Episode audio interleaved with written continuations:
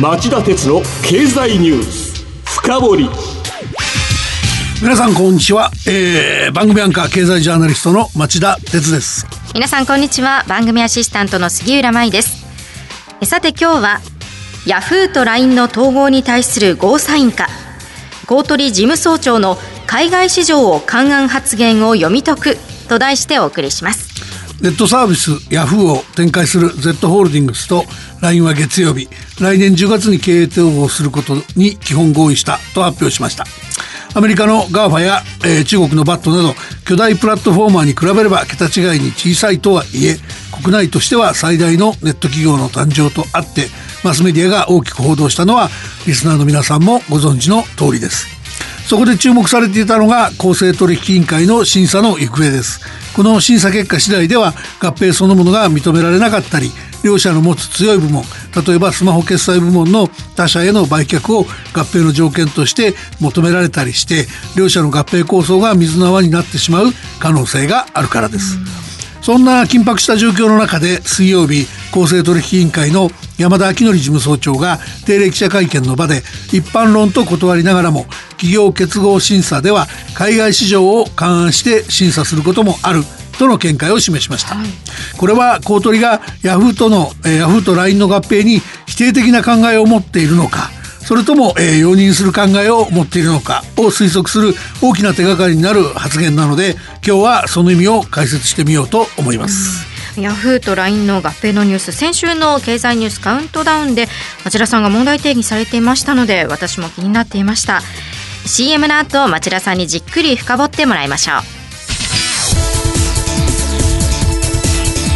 う。町田鉄の経済ニュース。深掘り。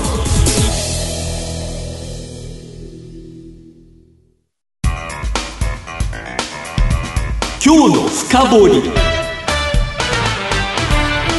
杉浦さん、まず、ヤフーと LINE の合併構想についての概略を紹介してください。はい。ネットサービスヤフーを展開する Z ホールディングスと LINE の月曜日の発表によりますと、ヤフーと LINE は合併のため、ソフトバンクグループのいわば孫会社になります。手順としては、Z ホールディングスと LINE は12月をめどに最終契約を結ぶ予定ですが、まずそれぞれの親会社であるソフトバンクと韓国ネイバーが共同で3400億円を投じて LINE に TOB 株式公開買い付けをかけて非公開企業にします。その上で共同出資会社が Z ホールディングスの親会社になり、ソフトバンクが共同出資会社を連結対象にします。そして、Z ホールディングス傘下に Yahoo と LINE が入るということです。統合後の Z ホールディングスは川辺健太郎氏が引き続き社長を、LINE の入澤武社長が共同 CEO 最高経営責任者に就くと説明しています。はい、ありがとう。この合併が実現すれば、いくつかの部門で日本最大を誇るネットサービス企業が誕生します。例えば SNS の分野で現在、LINE は利用者数が8200万と、2位の Twitter の4500万人を抑えてトップですが、新会社は加えてスマホ決済で1位の LINEPay と2位の PayPay の1、2合併となり、現在3位の D 払いを大きく引き離すほか、えー、ポイント事業でも3位の T ポイントと4位の LINE ポイントの合併で、楽天スーパーポイントとポンタを抜いて1位に躍り出ることになります。そんな巨大企業を誕生させると、国内のネットサービス市場の競争が歪み、無料のサービスがなくなるとか、料金が上がるとか、そういうことが現実になって消費者の利益が損なわれないのか。そういうことが想定される以上、厳しい独禁法の企業結合審査が避けられず、公正取引委員会が認可しないのではないか、との見方をする専門家が結構いたのが実情でした。はい、まあ、多くの専門家が懸念するのが、無理もないような対応が昔の公取には結構あったのも事実なんですよね。あったんですね。はい。その話をぜひ聞かせてください。はい。あの、典型的な話は、今から13年以上前の2006年6月から翌年にかけて取り沙汰されたものでした。はい、当時、日本最大の鉄鋼メーカーというと、今の日本製鉄の前身の新日本製鉄で、以下2位 JFE スチール、3位住友金属工業、4位神戸製鋼所と4社が君臨していました。はい世界の、えー、鉄鋼業界を見るとそれぞれのシェアが数パーセントに満たない、えー、軍友割拠の時代ではありましたがこの頃から新日鉄はフランスのアルセロールという会社に次ぐ、えー、世界2位の地位にあり品質の高い自動車用後半の技術を1位のアルセロールに供与するなど製品の質でも経営の規模でもなかなかの競争力を誇る会社だったんです。ところがそんな新日鉄が突然潜在的な敵対的買収の危機に見舞われたんです。ああ、敵対的買収ですか。はい。新日鉄の買収を目論んだのは、インド発祥のミッタルという会社です。ミッタルは2006年6月に突如、先ほどお話した世界一位のアルセロールを傘下に収めて、アルセロールミッタルという会社になり、その直後から今度は新日鉄を買収する野望を抱いていることを隠さなくなりました。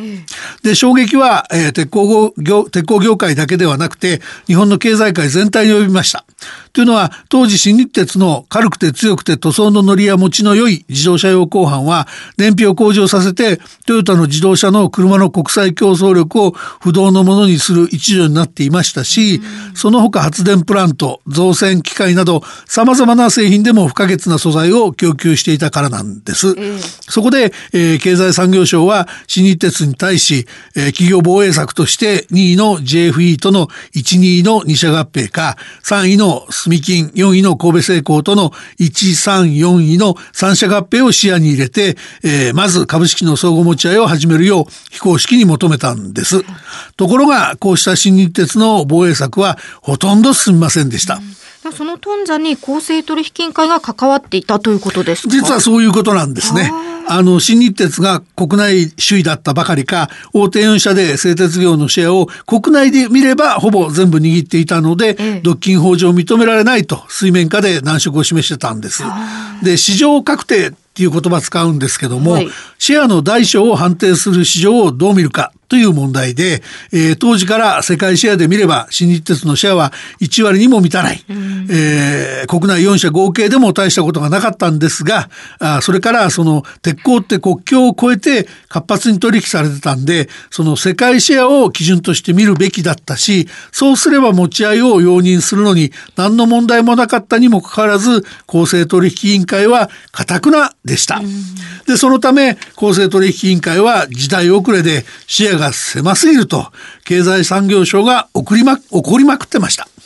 あ確かにあの取材してた僕から見てもグローバリゼーションの時代への対応で海外の独禁当局と比べて公正取引委員会が、えー、乗り遅れてる感は否めませんでした。でやむを得ず新日鉄はミッタルが欲しがっていた品質の高い製品を供給するという情報をして、えー、アルセロール・ミッタルによる敵対的な買収の危機を回避その後、えー、歳月が随分経ってから住金と合併今年4月から戦前の名前である日本製鉄に社名変更したっていう経緯があります。では公正取引委員会は今もそのグローバルな視点が欠けているんですか？まあさすがに昔ほどのことはありません。はい、随分批判も受けましたからあの少しずつですが変わってきました。で象徴的なのは2010年4月月に当時の事務総長が記者会見で示した企業結合規制についてっていう指針なんですが、えー、これにはその3年前から、えー、国際競争の地理的範囲市場の考え方を変えて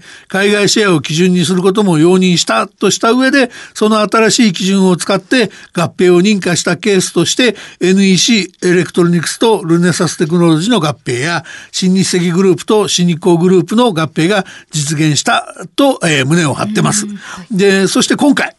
そんな歴史的な経緯のある海外シェアという基準を使うこともあると。わざわざ水曜日の記者会見で、ヤフーと LINE の合併問題がどうなるのってみんなが関心してる中で、公正取引委員会の山田事務総長が持ち出したっていうのは、やっぱり注目せざるを得ないでしょ？そうですね。では注目するとどういう審査結果が見えてくるんでしょうか？あの単純に Z ホールディングスと LINE の時価総額を合計すると3兆2000億円で、うん、えー、日本国内で見ればネット企業として最大になります。はい、それから冒頭でももう述べましたように SNS や決済サービスポイント事業の国内シェアはどれもダントツになりますから国内市場を市場として確定して審査をすれば合併はまず認められない。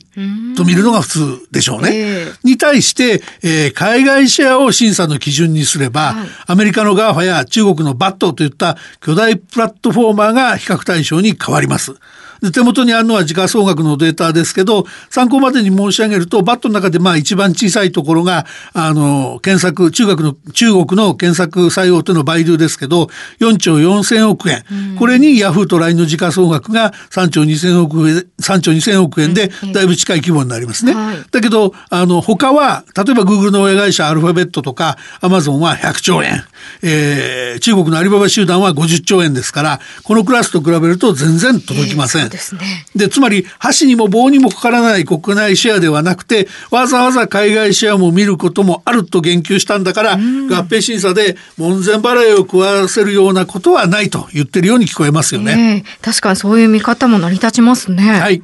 で、あの、ただですよ。ええで、こうした議論が出てくる背景がちょっと気になりましてね、はい。実はその IT 系のプラットフォーマーっていうとアメリカ勢とか中国勢が世界を席巻してるでしょ、ええで日本政府の中で聞いてるとなんとか和製プラットフォーマーを育てたいんだという産業育成の観点一色なんですよ。はい。でそういうものに公正取引委員会が引きずられすぎていないか。あのやっぱりそういう懸念も感じざるは感じざるを得なくてブレすぎちゃいけなくて公取りには公取りにやらなきゃいけない観点っていうのはありますんでねそこはやっぱ忘れないでほしいですよね。あそうするとどういった問題が起きる可能性があのそれこそ一般論ですけど、プラットフォーマーって言えば取引先や消費者に比べて優越的な地位に立ちやすく独禁法違反すれすれの行為がやりやすい立場にあることは明らかです。で大切になってくるのは優越的な地位を乱用させないような社内の指針をあらかじめ合併前に作らせるとかプライバシー保護の厳格な自主ルールを作らせるとかそういった問題予防策を講じることを忘れちゃいけないんじゃないでしょうか。通常の時にやるとなかなかできないことですけど、合併審査の時は合併の条件としてこれやれよということで実現させやすいので、公正取引委員会にはそういう視点を持ってしっかり審査してほしいもんだと思います。以上今日の深掘りでした。今日はヤフーと LINE の統合に対するゴーサインか公取事務総長の海外市場を勘案発言を読み解くと題してお送りしました。さて町田さん今晩11時からの町田鉄の経済リポート深掘りはどんなテーマでしょうか？はい、えー北線北朝鮮、えー現地取材リポート。経済制裁の行く先はと題して、えー日本経済研究センターの主席研究員の伊集院敦さんに、えー北朝鮮で実際に取材してきたお話を伺います。それではこの後夜11時から再びお耳にかかりましょう。さようなら。